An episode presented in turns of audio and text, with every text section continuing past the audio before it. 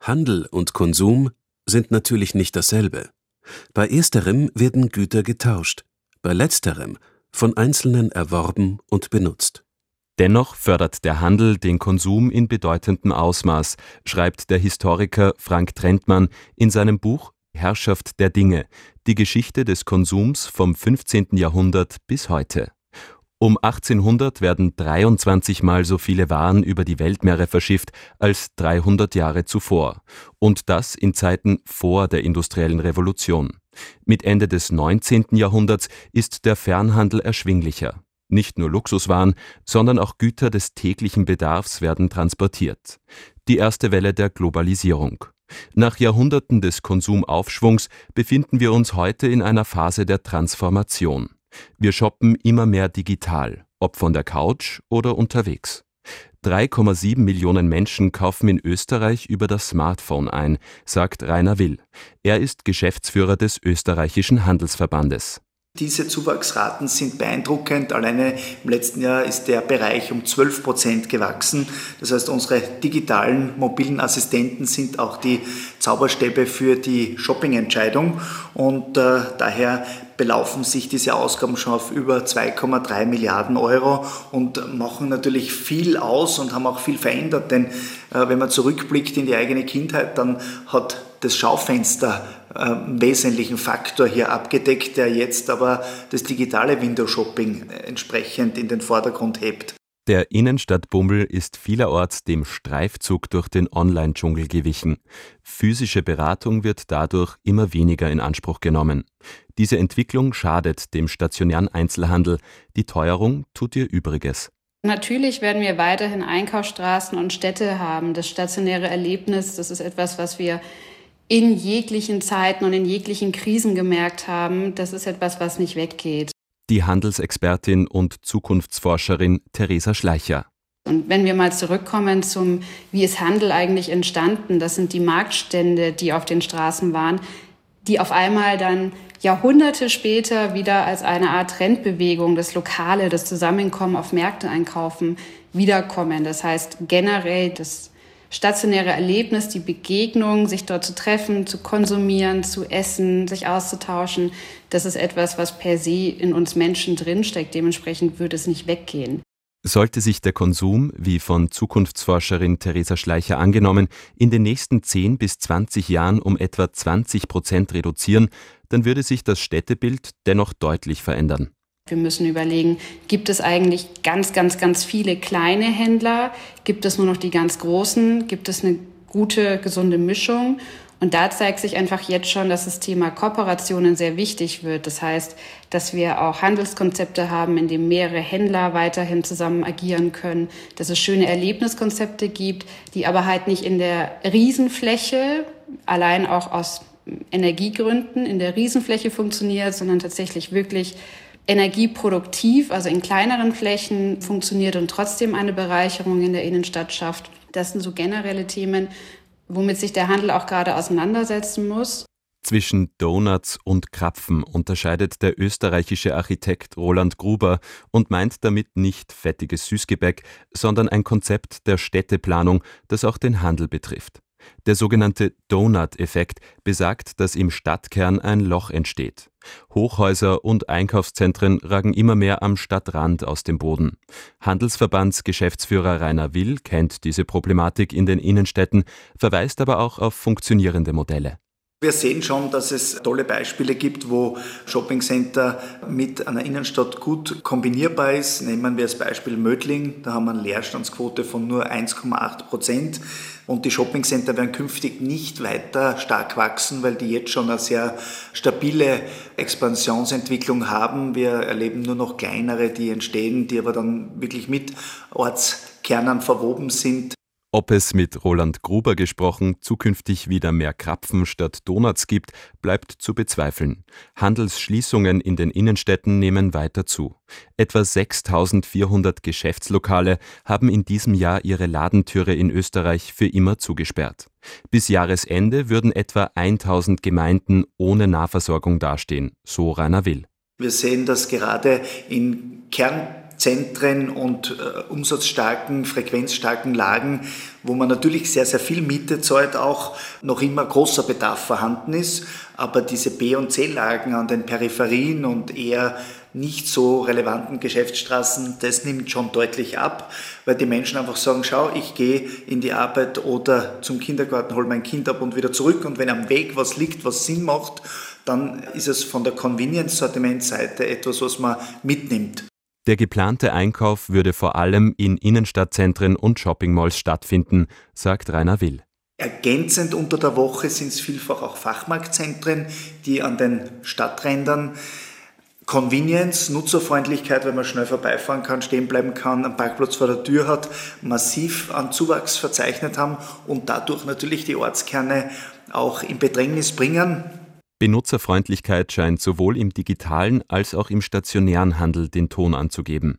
Rainer Will hat 2019 gemeinsam mit dem Ökonomen und Zukunftsforscher Weinand Jongen die österreichische Ausgabe des Buches Das Ende des Online-Shoppings veröffentlicht. Demzufolge treten wir in eine neue Phase des Handels ein, dem On-Life-Handel. Also letztendlich ist es die Kombination aus unterschiedlichen Einflüssen, die den Handel verändert. Und ja, es ist online und offline, das zusammen on-live oder omnichannel genannt werden kann. Und wir sehen halt, dass sich dieser On-Live-Handel, wenn man so nennen möchte, aus vier sich gegenseitig verstärkenden Entwicklungen kreiert wird. Die Smart Economy, also alles muss convenient und nutzerfreundlich sein.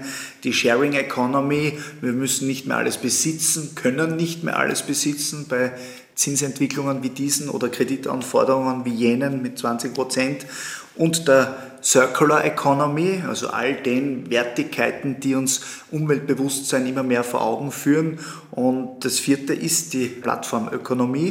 Die Smart Economy habe letzten Endes dazu beigetragen, dass wir vermehrt benutzerfreundliche Produkte nachfragen. Man müsse zum Vergleich nur an die ersten Handys zurückdenken. Auf der anderen Seite sei auch das Bewusstsein gewachsen, sagt Rainer Will. Er sieht in der Sharing Economy ein großes Potenzial. Wenn man beispielsweise an den Sportartikelhandel denkt, der in den Pandemiephasen 95 Prozent Umsatzverluste einstecken musste, weil keine Touristen mehr kommen konnten und jetzt aber ein Shift hin zu Schienen, die man mietet für die Zeit, die man in Schladming runterwedelt, die Planei-Welt und nicht mehr eben das Set kauft und dann zu Hause aufbewahrt. Leihkonzepte und Mieten seien natürlich nicht in jedem Bereich denkbar. Außerdem zeigt die Forschung, dass wir Leihgegenstände anders bewerten als tatsächlichen Besitz, sagt die Ökonomin Bernadette Kamleitner. Sie ist stellvertretende Institutsvorständin am Institute for Marketing and Consumer Research an der Wirtschaftsuniversität Wien. Menschen verwenden und denken über geliehene Dinge anders nach als über Dinge, die sie besitzen. Es gibt sicher auch hier Ausnahmen, aber im Großen und Ganzen wird das Geliehen als Geliehenes gesehen.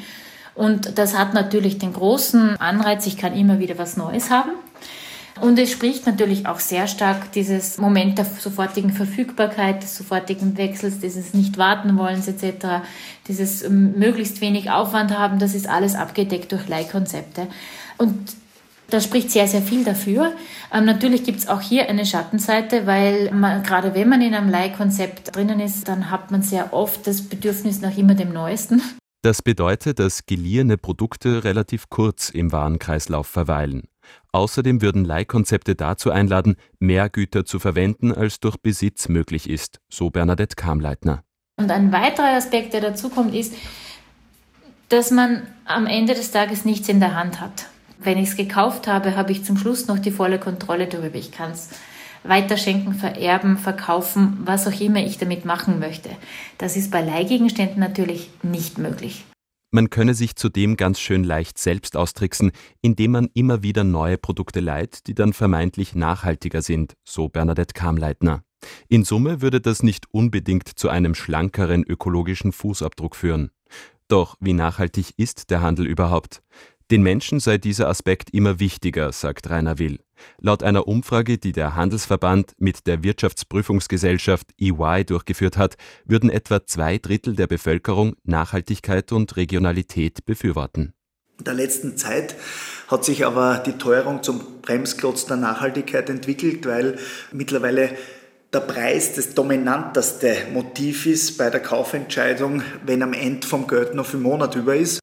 Damit, so wie es Rainer Will sagt, am Ende vom Geld kein Monat übrig ist, müssten nachhaltige Produkte leistbarer werden.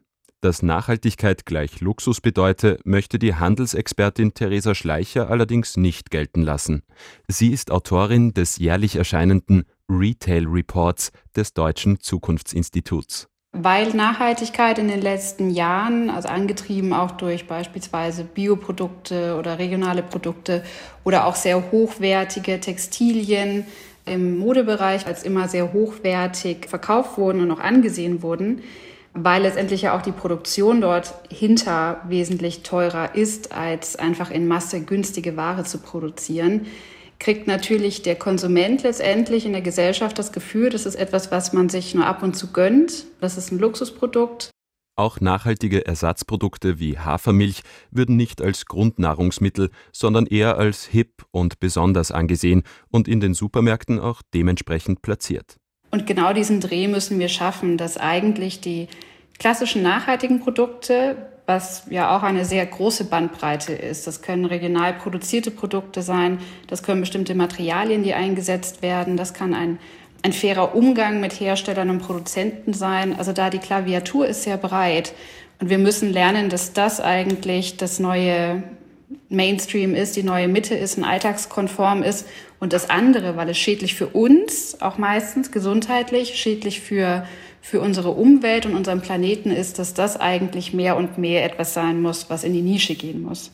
Ein weiterer Grund, warum Menschen seltener zu nachhaltigen Produkten greifen, sei immer noch fehlende Aufklärung, so Theresa Schleicher. Wenn wir beide in den Supermarkt beispielsweise gehen und uns vornehmen, äh, zu 100 Prozent gesund und nachhaltig einzukaufen, wird es an der einen oder anderen Stelle schon ein bisschen schwierig. Ist es jetzt das regionale Kuhmilchjoghurt oder ist es das, was vielleicht eher aus einem anderen Land kommt, aber dafür mit Hafermilch produzierte Cremes? Das ist wahnsinnig schwierig abzuschätzen für Kunden und Kundinnen, was ist jetzt wirklich das ja, CO2-neutralere oder sogar wirklich, was, was ist eher klimapositiv? Und dementsprechend fehlt es da noch ganz stark an Daten, an Fakten, die dann auch kommuniziert werden in den einzelnen Märkten, egal in welcher Wirtschafts- und Handelsbranche. Obwohl es den Versuch gäbe, mittels Labels und Zertifizierungen Nachhaltigkeit sichtbar zu machen, fehle es an Transparenz und Verbindlichkeit. Kundinnen und Kunden sollten unbedingt wissen, was sie mit gutem Gewissen kaufen können und was nicht, so Theresa Schleicher. Wir müssen eigentlich alles, was wir heutzutage an unseren Märkten oder auch in medial in der Gesellschaft an Kampagnen fahren, an neuen kreativen Innovationen, die wir feiern, die müssen eigentlich ganz, ganz, ganz stark im Kontext von bewussten, nachhaltigen und guten Konsum stehen. Denn letztendlich ist das entscheidend für das Weiterwirken unserer Gesellschaft.